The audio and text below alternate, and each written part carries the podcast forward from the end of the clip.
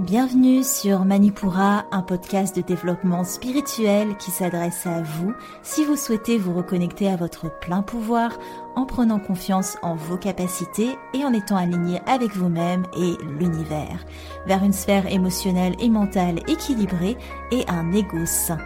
Je suis en bas, yoga thérapeute, énergéticienne, astrologue et ma mission est de vous aider à développer toutes les ressources déjà en vous à travers des outils comme l'astral yoga, l'énergétique et l'écrit-thérapie, mon objectif est de vous rendre acteur de votre mieux-être et indépendant sur le chemin de votre spiritualité. Je vous souhaite une excellente écoute. Bonjour à tous et bienvenue sur le podcast Manipura. Je suis ravie de vous retrouver aujourd'hui pour ce nouvel épisode thématique et aujourd'hui, on va parler de comment réellement mettre en pratique sa spiritualité. Et comme je sais que c'est le type d'épisode qui va vachement dérouler ma pensée, je préfère d'ores et déjà vous lire un avis qui m'a été laissé par Estelle qui dit si j'ai choisi bas pour ce soin énergétique, c'est sans doute pour ses talents. Elle n'a pas eu besoin d'échanger avec moi en amont pour percevoir ce que je ressens. C'était comme magique. Merci pour tes mots qui ont eu un véritable impact. À bientôt, Estelle. Merci beaucoup Estelle, évidemment, de m'avoir laissé ce retour. C'est vraiment trop trop cool. Je suis ravie que ça ait pu t'aider. C'est le but. Euh, et merci d'avoir pris le temps de me l'écrire. Si, comme Estelle, vous voulez me laisser un avis, que ce soit sur les prestations ou sur le podcast, vous pouvez le faire sur les réseaux sociaux, mais aussi pour aider le podcast sur Apple Podcast ou sur Spotify en laissant une note. C'est, ça aide énormément Manipura, donc je remercie ceux qui l'ont déjà fait. Merci beaucoup. On est parti pour cet épisode? Allez. déjà, je vous dis pourquoi j'ai eu un petit peu de mal à l'écrire. Parce que je me suis dit, qui suis-je pour pour vous avancer que je connais la clé sur la mise en pratique de votre spiritualité. Si vous écoutez l'intro de Manipura, je dis bien que mon but à travers ce podcast, c'est de vous aider à trouver votre propre cheminement, pas de copier-coller quelque chose que j'aurais fait parce que bah évidemment ce, ce serait hyper biaisé et qui suivent au final?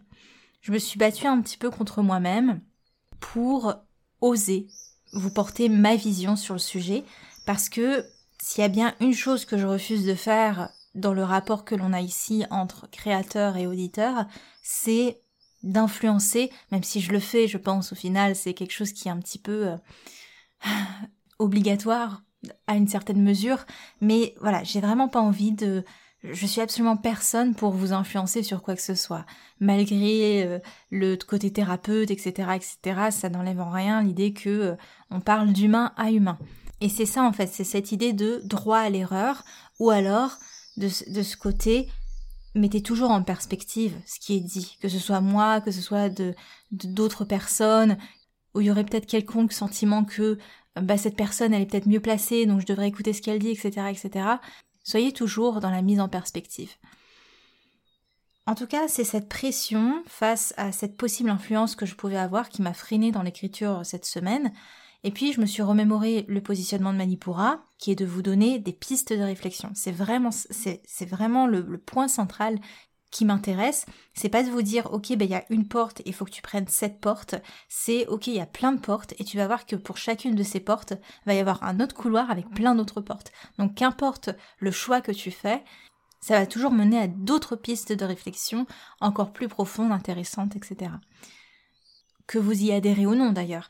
Ce qui est important, c'est que ça a le mérite d'ouvrir des voies d'exploration. Et c'est aussi dans cette logique que j'ai eu des difficultés à écrire ce sujet, parce que je prétendrai jamais savoir mieux que vous comment faire les choses pour vous. C'est-à-dire que je ne suis pas dans votre réalité. Je peux tout à fait transposer, parce que c'est ça qu'on fait en thérapie, c'est que on essaye quand même de travailler avec le prisme de la personne et non pas que le sien, sinon on passe à côté de beaucoup de choses. Mais je ne suis pas là pour vous inspirer ni pour vous influencer, parce que chacune de nos réalités est riche de différences, quand bien même on est tous incarnés sur la même planète, et peut-être qu'un petit bout de ma réalité saura trouver résonance avec la vôtre, ou même inversement. Je trouve ça bien de faire ce genre de disclaimer maintenant qu'on est au 74e épisode. Je pense que le dernier disclaimer du genre, j'ai dû le faire au premier épisode, donc ça fait du bien de temps en temps. Pour vous remettre en contexte de la création de cet épisode, il y a à peu près une semaine de ça, j'ai auditionné des abonnés pour savoir sur quel sujet ils aimeraient trouver de l'aide.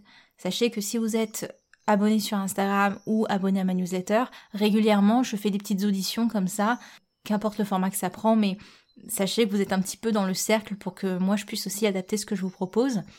Et euh, l'une des réflexions qui est revenue, c'était comment je peux appliquer concrètement tout ce que j'apprends sur mon cheminement spirituel ou ce que j'apprends sur Manipura. En somme, comment passer de la théorie à la pratique? Parce que comme je participe à partager de l'information avec vous, visant votre développement spirituel, je me suis dit que c'était aussi la moindre des choses de vous accompagner dans la mise en pratique de, ces choses-là. La mise en pratique, ça se passe en rendez-vous, mais je vous donne à chaque fois aussi ici sur le podcast des outils pour implémenter ce dont on a parlé dans l'épisode. Ma question c'est est-ce que vous allez spontanément pratiquer ces outils ou pas? Et si vous ne le faites pas, peut-être que c'est aussi parce que l'outil en lui-même ne vous appelle pas. Pas tout le monde est attiré par l'écrit-thérapie, l'énergétique, euh, la yoga-thérapie, etc. C'est normal. Mais en vérité, comme la spiritualité nous parle de notre rapport au tout, vous pouvez expérimenter la spiritualité dans n'importe quelle sphère et n'importe quel moment de votre vie en permanence. Et c'est ce qu'on va voir aujourd'hui. En yoga, on dit souvent que le plus grand, la plus grande pratique se fait hors du tapis. Parce que le yoga, c'est une philosophie avec des préceptes, yama et niyama, qui font que, voilà, c'est un peu la même chose avec votre développement spirituel. Le propre de ce développement va se faire en dehors du cadre défini, en dehors de vos apprentissages. C'est la mise en action de vos apprentissages qui va vous faire réellement grandir. On va en parler. L'expérience prime, toujours. Bien au-delà de tous les mots que vous allez pouvoir entendre sur ce podcast ou euh, sur les réseaux sociaux ou sur tout ce que vous suivez comme euh, canal d'information sur le sujet, l'expérience va primer sur les mots. Mais je tenais aussi à vous montrer pourquoi on a cette difficulté à entrer dans la mise en pratique. Parce que, au final, notre conditionnement social est créé pour la théorie. Parlons de ce conditionnement. Aujourd'hui, vous n'êtes pas sans l'avoir remarqué, je pense, on est noyé dans l'information. Et le rapport à la spiritualité n'échappe pas. En Occident, on a vraiment cette médiatisation de la spiritualité, et j'en avais parlé de cette problématique dans l'épisode 14 sur le burn-out spirituel. Je vous invite à aller l'écouter, même si vous ne sentez pas forcément que vous êtes dans un burn-out, mais parfois ça peut vous donner vraiment des pistes de réflexion là-dessus à savoir la tendance à nous submerger de connaissances, mais aussi de, de, pratiques spirituelles via des outils, via des rituels. Et j'en fais partie, hein, attention. Hein. Évidemment, en vous proposant un podcast hebdomadaire, je fais complètement partie de, de ces sources d'informations. Quand on entre dans un cheminement spirituel, et parce que on n'a jamais vraiment connu d'autres manières de faire, on va avoir tendance à ce que j'appelle capitaliser notre rapport à la spiritualité c'est pas notre faute en soi, parce que dans nos sociétés modernes, on est élevé à cette notion de produire un résultat. Et ça va venir se transposer à notre spiritualité. Si je suis cette logique, on peut penser que quand on commence un cheminement spirituel, attention, je, grossis exprès le trait, hein, on va débuter à un stage zéro et on va progresser après en fonction de nos prises de conscience sur cet échelon de la spiritualité. Mon Dieu que je déteste cette image. En soi, c'est pas faux, parce qu'on progresse avec des prises de conscience, évidemment, mais souvent, on va appliquer la logique de notion de résultat, genre, bah, parce que je sais ça, ou parce que je conscientise ça, alors je peux prétendre à ça.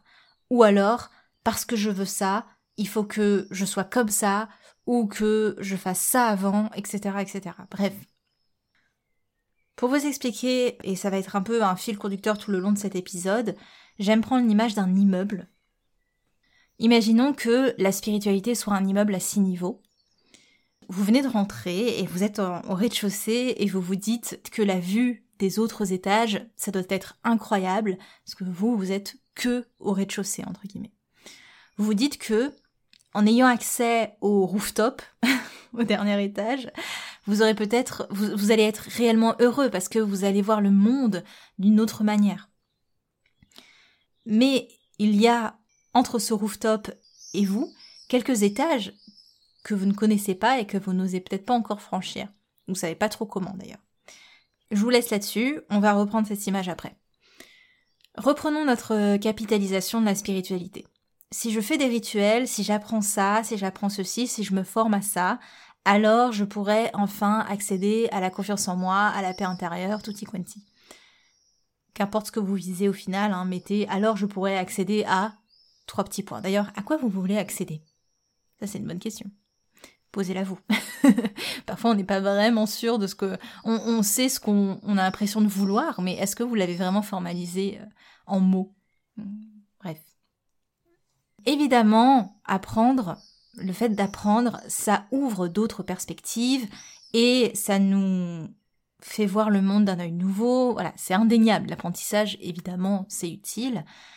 Faire le plein de connaissances, c'est une voie qui est logique parce que on a été élevé à apprendre via la connaissance. L'école encourage et prône la connaissance au détriment de l'expérimentation. Il y a un petit peu d'expérimentation, mais quand même, le schéma scolaire classique, c'est beaucoup de l'apprentissage de connaissances. Et pourtant, quand on se lance dans la vie active, on le voit très bien à quel point cette vision, elle est éloignée de la réalité du terrain. C'est une autre histoire, c'est l'expérience qui va primer. Même si la connaissance peut nous faire atteindre certains paliers, on se retrouve devant un mur qui aurait pu être détruit avec l'expérience.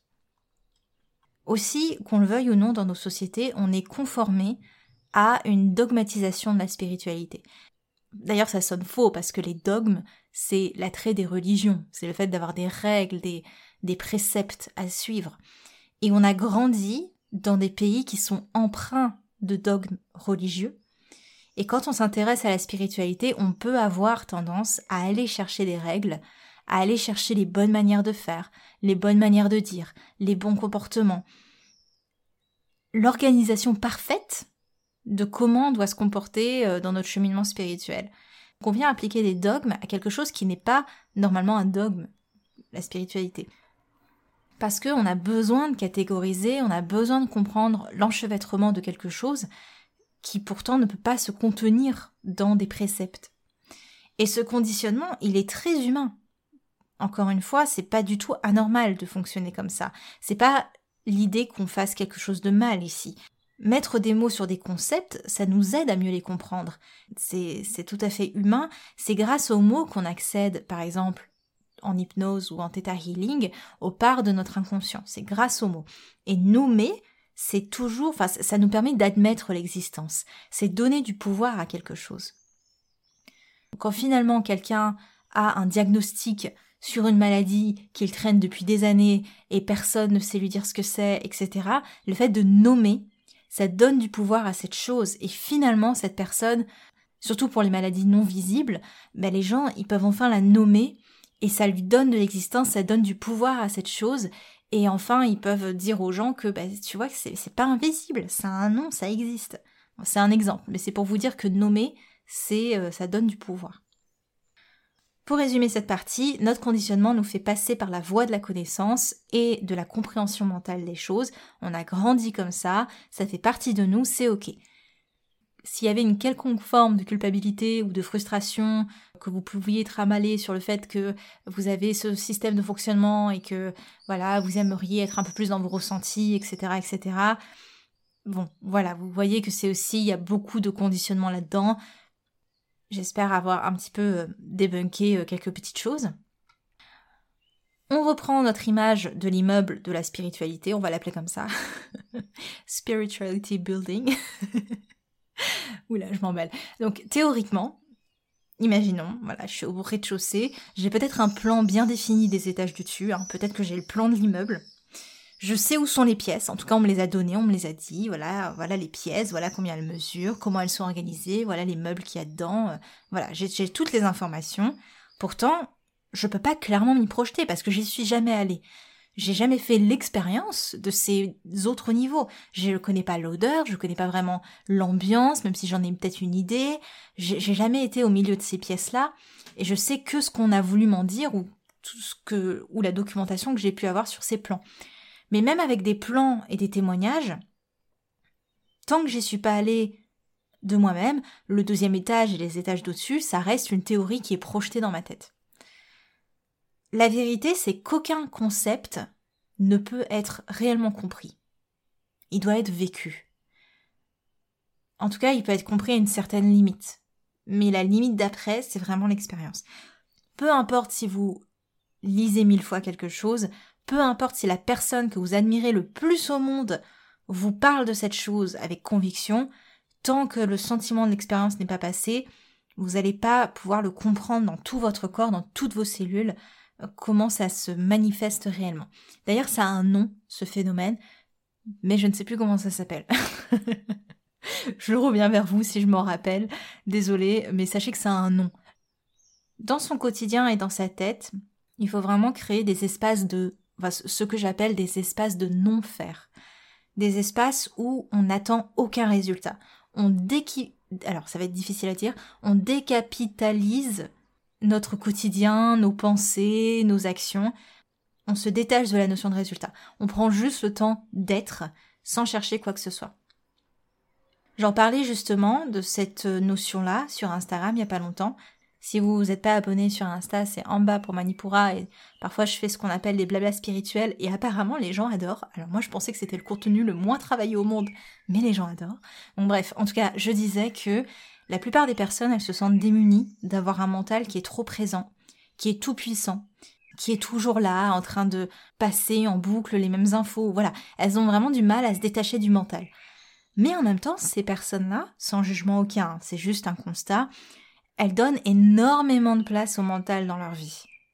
Par exemple, si vous passez votre temps sur des activités d'apprentissage, des activités intellectuelles, ou si vous passez votre temps sur pilote automatique, à courir à droite à gauche sans vous poser, si vous comblez tous les silences par une voix, par un audio, par un podcast, je fais pas trop ma pub par ici, mais c'est la vérité, euh, si vous rentabilisez chaque temps que vous avez de libre, à anticiper votre journée, voire votre semaine.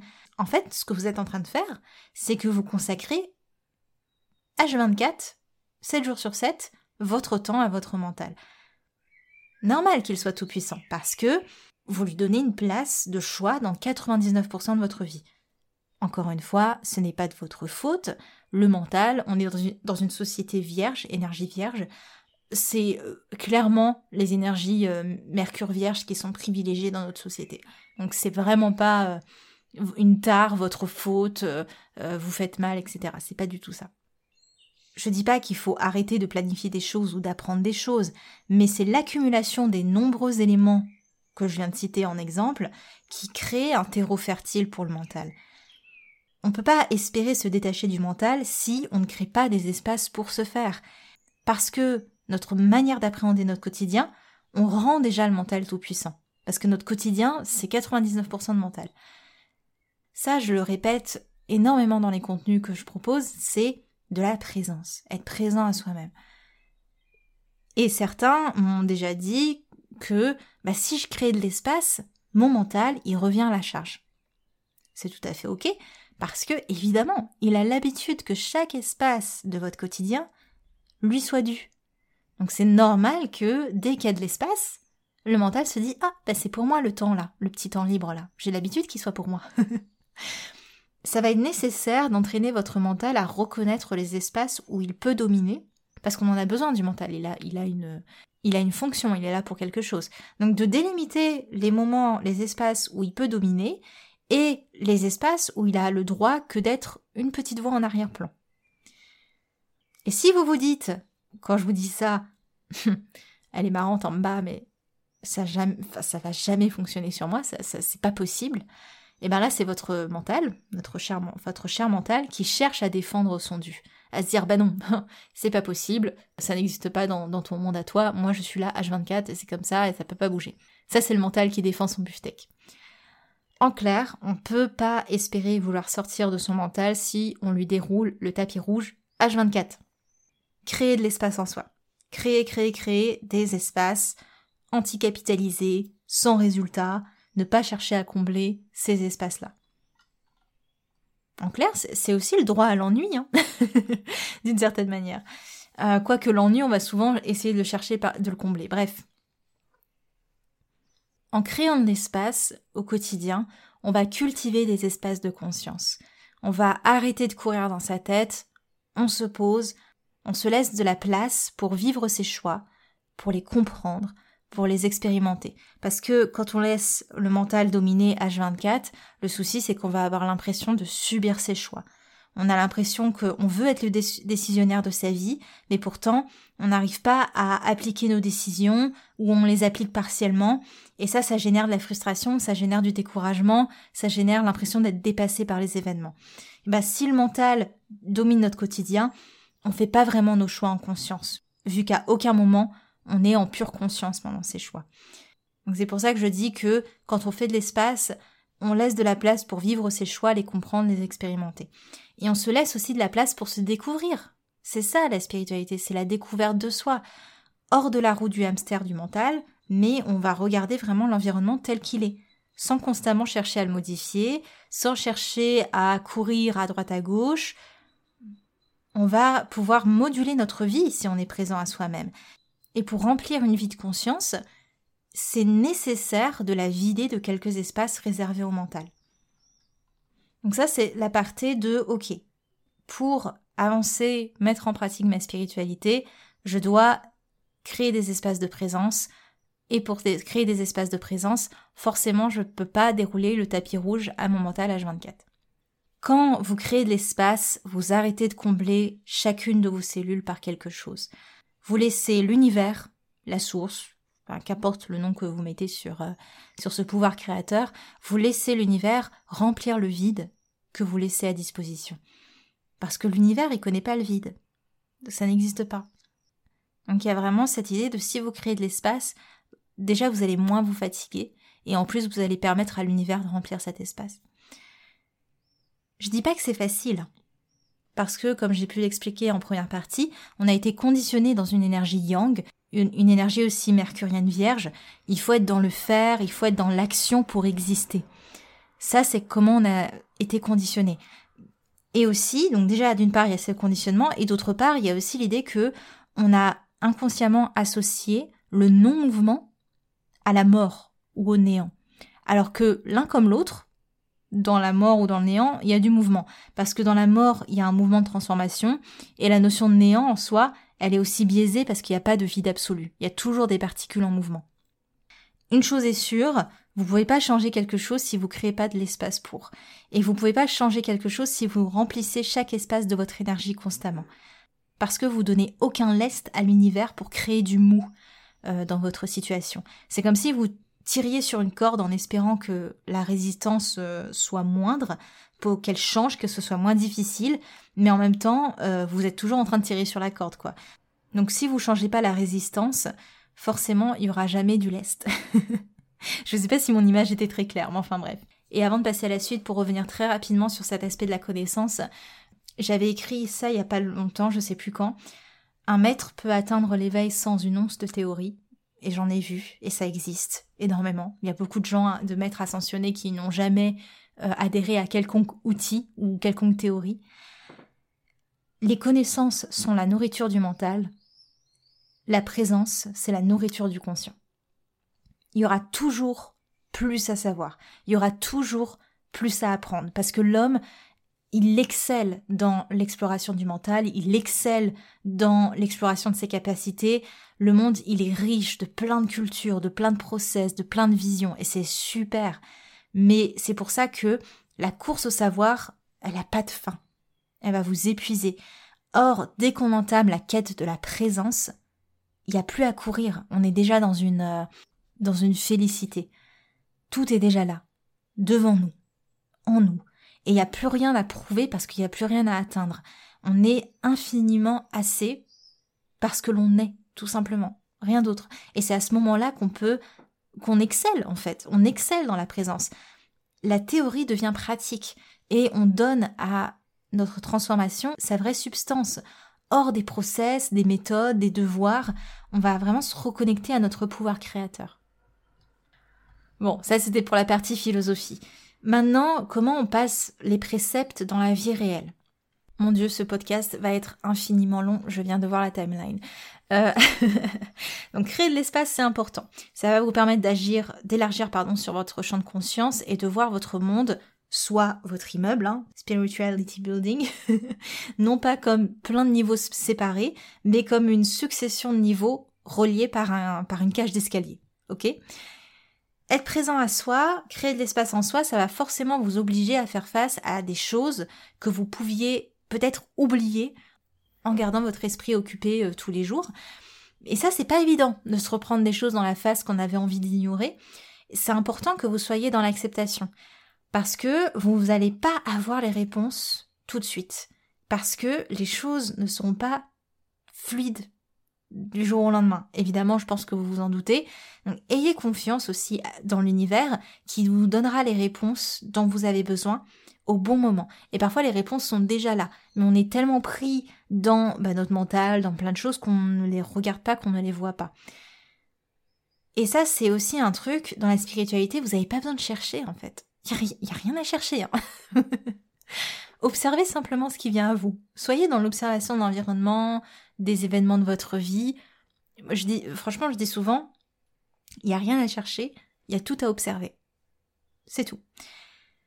Entre-temps, quand vous êtes dans ce processus d'acceptation, de présence, tatati tatata, la meilleure façon d'avancer sur votre cheminement spirituel, ça va être de travailler votre énergie en affirmant les changements que vous souhaitez voir dans votre vie. En soi, les deux se répondent. C'est-à-dire que quand vous allez travailler votre énergie, vous allez affirmer les changements dans votre vie, et quand vous allez affirmer les changements dans votre vie, ça va jouer forcément positivement sur votre énergie. Mais comment on travaille son énergie? Vous savez déjà que mon, affection, ma non-affection pour le mot travail, mais on, on va garder ce mot-là. Comment on travaille son énergie? Est-ce qu'on doit passer par des rituels? Est-ce qu'on doit passer par des pratiques spécifiques? Pas vraiment. En tout cas, pas quelque chose de défini, de voie euh, transcendantale où il faut absolument euh, mettre les pieds pour devenir un, un, maître ascensionné. Beaucoup de guides spirituels ont atteint l'éveil sans passer par des rituels ou par un travail conscient de leur énergie, hein, ça arrive. Donc travailler votre énergie, ça passe par l'écoute de votre corps, de vos corps, euh, physiques et subtils, et aussi de ce que vous allez faire, des informations que vous recevez, parce qu'il n'y a pas que l'écoute, il y a aussi ce qu'on en fait. Donc je parle du corps physique, des, signe de votre corps physique, d'être aussi à l'écoute de votre corps émotionnel, de, vos émotions, d'être à l'écoute de vos pensées, donc du corps mental, etc., etc. Pourquoi je pense ça? Qu'est-ce qui me fait agir comme ça? Pourquoi je me sens pas bien quand telle ou telle chose arrive, etc., etc. Sans vous mettre dans un burn-out spirituel de remise en question de H24 à de A à Z, etc. Prenez les questionnements qui viennent au moment où ils viennent. N'allez pas les chercher.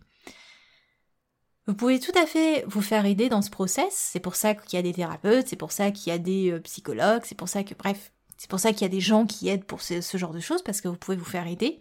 Mais encore une fois, c'est normal de ne pas avoir toutes les réponses et ça fait aussi partie de votre cheminement. Ne vous culpabilisez pas parce que vous ne trouvez pas l'origine d'une pensée négative qui vous prend bah, tous les, les premiers lundis du mois. C'est pas grave d'avoir la source. On peut guérir des traumas sans avoir la source. C'est tout à fait possible. C'est pas en agissant sur la source qu'on progresse, c'est en agissant sur les conséquences qu'elle produit dans le présent. Votre pouvoir est dans le moment présent. Votre pouvoir est dans le moment présent. S'il y a une phrase à retenir, c'est celle-là. C'est là qu'est est votre champ d'action. Je vous avais fait euh, tout un épisode sur le, le moment présent, c'est l'épisode numéro 23 sur euh, votre rapport au temps. En agissant jour après jour sur les petites choses que vous pouvez faire autrement pour aller vers la personne que vous souhaitez devenir, vous allez travailler votre énergie. C'est dans ce moment, juste là, à l'instant, que vous pouvez faire les choses qui feront la différence sur le déroulement de la suite euh, des événements. Si vous vous dites que le bon moment, il est passé, dites-vous que chaque seconde de plus, là, chaque seconde qui arrive, c'est une nouvelle chance de faire de ce moment une autre petite marge de progression. Chaque prochaine seconde, là, c'est la chance de s'y mettre, ou la chance de faire, ou la chance d'incarner, ou la chance de penser autrement qui vous est présentée. Et même si c'est timide, hein, c'est-à-dire que, évidemment, si vous êtes dans des phases d'anxiété profonde, vous n'allez pas euh, penser dans la prochaine seconde des choses hyper positives, etc., etc. Ça va par goutte, goutte après goutte après goutte après goutte. On est patient. Et si besoin, on se fait accompagner, c'est ok. Mais ne soyez pas dans une exigence. On a dit, on arrête de capitaliser notre rapport à la spiritualité. Il y a personne qui va venir voir vos chiffres à la fin du mois en disant, ah, t'as eu 20% de pensées positives, qu'est-ce qui se passe? je pars loin. Mais sachez aussi que euh, dans ce process, vos proches, ce sont de très bons indices de progression. Parce que affirmer les changements que vous souhaitez en vous-même, c'est une chose, mais les concrétiser dans vos relations, c'est vraiment autre chose. Quand vous travaillez sur vous-même, vous savez ce que vous voulez, ce que vous voulez plus, mais c'est difficile aussi de d'appliquer ça pour vos proches parce que vos proches vont devoir vous appréhendez d'une nouvelle manière qui déteint avec l'image qu'ils ont toujours eue de vous. Et c'est important de leur faire comprendre que, ben, comme eux, vous n'êtes pas une image figée dans le temps. Vous avez changé depuis, euh, je sais pas, cinq ans, depuis deux ans. Vous êtes un être en constante évolution. Affirmer vos nouveaux standards de vie, ça va pas vous priver de l'amour de ceux qui ont réellement envie de vous voir progresser. Même si c'est dur pour eux sur le moment, ça veut pas dire que ils vous aiment pas, ils vous soutiennent pas, c'est surtout que ils doivent faire le deuil d'une image qu'ils avaient de vous, qui a existé mais qui n'existe plus. Donc la plupart du temps, en plus, vous allez inspirer les gens autour de vous parce que ils verront en vous la possibilité pour eux de s'affirmer aussi dans ce qu'ils sont, dans leurs changements, dans leurs émotions, etc. Tout ce cheminement, ça vous aide à travailler l'amour de vous-même mais aussi ça vous aide à travailler votre énergie au quotidien, parce que vous allez être dans l'écoute, et aussi bah, par cette écoute, qu'est-ce que je peux faire? Écoute, action, d'une certaine manière. Plus vous êtes à l'écoute et plus vous agissez en conséquence, plus vous augmentez votre vibration, et donc votre champ de conscience, et donc votre portée énergétique, donc forcément vous avez plus de force aussi pour affirmer vos changements, pour faire vos transitions, pour muter, pour évoluer, tatati tatata. Je vous cite un, passage du livre Vibration de Célia Félix. Nous créons à chaque instant notre réalité par nos pensées, par notre posture psychique. D'autre part, plus notre taux vibratoire est élevé et plus notre verbe, donc euh, nos mots, euh, nos, mots en action, c'est ce qu'elle veut dire, plus nos verbes résonnent fort. C'est pour cela que la société respecte et attribue en général du crédit à une parole portée par un être qui prend soin de sa vibration comme les prêtres, les sages, les pasteurs, etc. On leur demande de nous bénir, on leur demande de prier pour nous, considérant que ces personnes sont un contact privilégié avec la source, avec le divin. Nous sous-entendons que leur prière aura une force décuplée à celle que nous pouvons faire nous-mêmes. Fin. Prendre soin de sa vibration, en étant aligné avec le cœur, en étant aligné avec nos paroles et en étant aligné avec nos actes, c'est donner plus de poids à nos mots et à ce qu'il manifeste dans notre réalité. Donc avec le temps, vous allez devenir votre propre prêtre, imam, swami, mettez le mot que vous voulez, vous allez vous reconnecter avec la part divine de votre être. Vous allez vous donner cette puissance-là. Et vous allez avoir cette puissance-là, parce que votre taux vibratoire, forcément, euh, s'élèvera. Affirmez les changements que vous souhaitez opérer. C'est la meilleure manière de pratiquer votre spiritualité. Et pour être sûr de ce que vous voulez, de vous-même, soyez à l'écoute de vos corps, émotionnel, mental, physique, etc., etc. Et le défi, ça va être d'affirmer ça dans votre quotidien, à votre entourage, et tout ce que vous allez mettre en place dans le moment présent. C'est ça la meilleure voie de progression.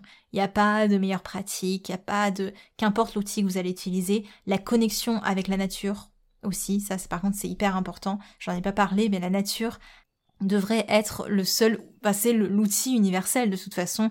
S'il y a bien une chose à laquelle vous devriez vous connecter, mais j'ai pas inventé l'eau chaude, c'est la nature. Parce que rien qu'à son contact de manière régulière, on va apprendre. On apprend des arbres, on apprend des étoiles, on apprend des sons, on apprend de la météo, on apprend des animaux. On se reconnecte à cette intelligence cosmique et cyclique. Pour finir ce podcast, mais on a quand même encore pas mal de choses à dire, je tiens à vous parler des outils du coup, parce que on est quand même noyé d'outils. Alors ce que j'appelle outils, ça va être, euh, bah, par exemple sur Manipura, c'est la, c'est l'astrologie, c'est la cartomancie, c'est la yoga thérapie, l'astral yoga, l'écrithérapie, etc. Après, vous avez sûrement d'autres outils autour de vous. Ça va être, euh, bah là, le, ce qui me vient à la mode, c'est le human design. Tous les outils que vous allez utiliser sur votre cheminement spirituel, ça reste des soutiens, mais ce sont jamais des fins en soi. Un outil n'a d'intérêt que par celui qui l'utilise. Vous restez le centre de gravité de n'importe quel outil, de n'importe quel apprentissage que vous allez entreprendre. En astrologie, ce qui fait un bon astrologue, c'est pas le fait que vous sachiez que telle planète en tel machin, ça fait ci, ça, ça, ça c'est le fait de pouvoir retranscrire exactement la carte du ciel de la personne, de la manière dont cette personne la vit. C'est ce qu'on, c'est un des plus grands défis des astrologues d'ailleurs, c'est de pas juste lire la carte, mais de cartographier quel élément est vécu, comment, dans quelle mesure et à quelle intensité. Parce que quand on regarde une carte du ciel, c'est très, c'est très plat au final. Faut savoir quel élément prédomine et comment ça joue réellement sur la personne. C'est ça qui fait un bon astrologue les élèves aussi dans la formation énergétique, elles ont pu comprendre, je dis elles parce qu'il y avait que des femmes, elles ont pu comprendre cette expérience que même si elles font canal d'une énergie, elles restent le centre de la pratique parce que c'est leur positionnement et c'est le travail de leur taux vibratoire qui font ça va être des bons canaux en fait. Et c'est ça qui est important dans la pratique des soins. Si vous n'êtes pas un bon canal, vous passez à côté de votre soin que vous utilisiez les outils par vous-même ou que vous fassiez appel à quelqu'un pour l'utilisation d'un quelconque outil, mettez toujours en perspective les choses selon votre prisme. Quand je tire les cartes à quelqu'un, je, prends beaucoup mon exemple parce que c'est celui que je connais, hein, mais quand je tire les cartes à quelqu'un, je sais que le message des cartes ne sera pas donné selon ma perception, mais selon la perception de la personne. Et en énergétique pareil, je sais que les mémoires qui pop-up ça, ça, pour moi, elles n'ont aucune signification, mais en fait, c'est parce qu'elles sont faites pour être reçues par l'autre personne. Ne faites pas l'erreur d'investir dans un outil en oubliant qui est le moteur de cet outil. C'est vous et aussi ce que vous en faites, comment vous l'abordez, comment vous l'utilisez. Quand j'apprends aux élèves à tirer les cartes, on va d'abord voir ce que la symbolique des illustrations éveille en eux avant pour qu'elles puissent justement se détacher du livret qui est peut-être donné dans les cartes d'oracle, qui sont des, livrets références, hein, mais c'est l'idée de qu'est-ce que dit réellement la carte? Qu'est-ce qu'elle fait remonter en vous avant d'aller sauter sur l'interprétation? C'est comme ça qu'on avance en spiritualité, c'est quand on se rend compte que on n'est pas qu'un étage. on est tout l'immeuble. vous êtes propriétaire de tout l'immeuble. Euh, même s'il n'y a pas de notion de propriété, mais simultanément, vous êtes tout l'immeuble. Vous en faites partie, en fait. Euh, l'étage où vous êtes, il fait partie de l'immeuble. Et qu'importe que vous ayez un plan détaillé des étages du dessus, c'est que en osant prendre l'escalier, en dégageant tous les meubles, les affaires, les bagages émotionnels qui sont euh, sur la voie et qui vous empêchent de, de bouger, c'est en faisant valdinguer les charges de peur et en osant prendre l'escalier que vous allez aller au-delà de vos frustrations, au-delà des restrictions que vous vous imposez, et que vous allez pouvoir réellement appréhender à quoi ressemblent les autres étages, les autres niveaux de conscience. Mais, une fois que vous arrivez à un autre niveau, au final, qu'est-ce qui a réellement changé? Les plans sont les mêmes, les pièces sont les mêmes, c'est seule la, la vue peut-être qui est différente, qui est un peu plus haute, parce que vous avez pris de la hauteur, parce que vous avez pris du recul, parce que vous mettez les choses en perspective, parce que vous osez affirmer votre ascension dans votre prise de conscience. Et peu importe que vous arriviez au rooftop dans dix ans, vous êtes déjà l'immeuble entier. Ça ne va pas vous couper euh, l'idée que, bah, ok, je vais plus progresser alors, vu que je suis déjà tout et, c'est merveilleux, mais c'est en fait, la, la réelle progression, c'est pas de monter des étages, c'est de changer votre vision du niveau où vous êtes. Et c'est là que vous allez commencer à apprécier la vue, quel que soit votre niveau de conscience. Parce que si vous essayez de gravir les étapes sans changer votre perspective sur ce qu'il y a autour, tout ce que vous allez voir, ce sera qu'une succession de niveaux qui se ressemblent. C'est votre ouverture à voir les choses sous un angle nouveau qui va vraiment être le vecteur de changement. Et le tout, c'est pas de vous demander à quel étage vous voulez vivre pour enfin avoir la vie que vous espérez, mais plutôt, ok, ben comment je peux me débarrasser et réarranger ce qu'il y a autour de moi pour être bien et pour être aligné avec moi-même, quelle que soit la situation? Sachant que, très important, il n'y a pas de recul dans vos prises de conscience. Une fois que vous avez pris conscience de quelque chose, ça se fait au niveau de l'âme. Il n'y a pas de recul possible. Vous ne pouvez pas oublier une prise de conscience. Peu importe le nombre de connaissances que vous emmagasinerez, peu importe toutes les informations que vous écoutez sur ce podcast, même ce que je dis maintenant. En fait, si vous faites que entendre, ça va être des paroles oubliées à la fin de votre écoute. Par contre, si vous prenez conscience en créant de l'espace, en expérimentant le changement que vous souhaitez vivre, c'est là que ça va se faire. Rien ne se fait au niveau du mental. Le mental, il est là pour nous aider dans notre incarnation, mais au niveau de l'âme, c'est pas lui qui décrypte les vibrations de notre âme. C'est l'expérience, c'est l'expérimentation, c'est le fait de, vivre l'instant, de le ressentir. C'est le ressenti en fait qui fait vibrer l'âme. C'est pas les connaissances. C'est aussi pour ça que je parle pas de loi d'attraction, mais de loi de manifestation. C'est ce que vous manifestez qui compte. Peu importe que les choses soient imparfaites, soyez indulgents et soyez patient envers vous-même parce que, de toute façon, votre seul pouvoir d'action, il se joue dans la seconde qui suit. Cet instant présent. Et vous n'avez qu'à mettre votre énergie sur ce moment-là uniquement ce moment-là. C'est d'ailleurs hyper libérateur quand vous vous en rendez compte que ben, le seul truc où je dois mettre mon énergie, c'est dans la prochaine seconde. C'est tout ce qui importe. Quand un de vos proches vous répond quelque chose qui vous fait réagir, vous devez mettre votre énergie sur l'instant qui arrive. Si vous faites rien, alors laissez cette occasion partir, acceptez le fait que vous n'avez rien fait. Mais par contre, la prochaine seconde qui arrive là, vous pouvez faire quelque chose. Pareil avec le rapport entre vous et vous-même. Vous n'avez pas fait ce que vous souhaitez faire Laissez partir. Acceptez. Qu'est-ce que vous pouvez faire maintenant, dans cette présente seconde, avec les dispositions que vous avez déjà? Pas celles que vous allez avoir dans, euh, dans 30 jours parce que j'aurais fait ci et ça à ce moment-là, donc j'aurais peut-être un peu plus de ça et de ci et ça. Non, là maintenant. On s'en fiche de ce qu'il y a dans 30 jours. C'est vraiment tout ce qui importe c'est pas en étudiant les postures du yoga qu'on travaille son alignement. C'est en les pratiquant. Pareil en spiritualité. C'est pas en étudiant des préceptes spirituels qu'on avance. C'est en les pratiquant.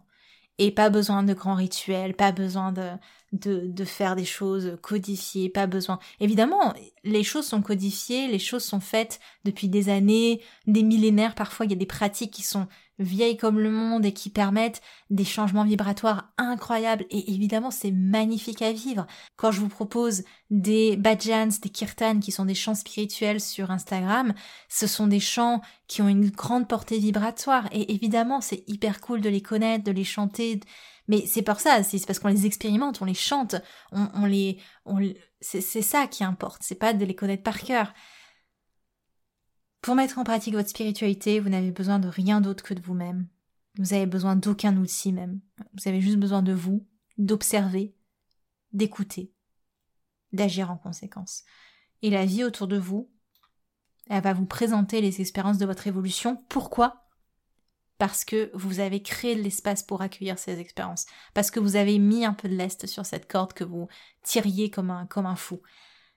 Ce qui importe, c'est ce que vous allez faire dans l'instant dans ces expériences qui vous sont proposées. C'est ça la spiritualité, c'est rien de plus. voilà pour cet épisode. Euh, je n'ai pas encore fait le montage, mais je crois qu'il va être assez long. J'espère que ça vous aura donné des petites pistes, des petites choses. Peut-être que vous allez adhérer à la plupart des choses que j'ai dites, peut-être qu'à une seule partie. Au moins, je vous ai un peu déroulé le flot de ma pensée là-dessus. J'espère que ça vous a plu. Si ça vous a plu, n'hésitez pas à mettre une petite note. Et moi, je vous retrouve cette semaine normalement parce qu'on a l'épisode pour la prochaine pleine lune qui arrive. Je vous laisse sur tout mon blabla pour aujourd'hui. C'était en bas de Manipura. À un prochain épisode. Merci. Manipura, c'est déjà terminé pour aujourd'hui. Je vous remercie de votre écoute et si cela vous a plu, N'hésitez pas à partager et à laisser un avis sur Apple Podcast ou Spotify. Pour continuer vos explorations en cliquant sur le lien dans la description de l'épisode, vous pouvez télécharger gratuitement tous les e-books Manipura ou faire le quiz Quel est votre guide astrologique? Quant à moi, je vous dis à la prochaine et surtout prenez bien soin de vous.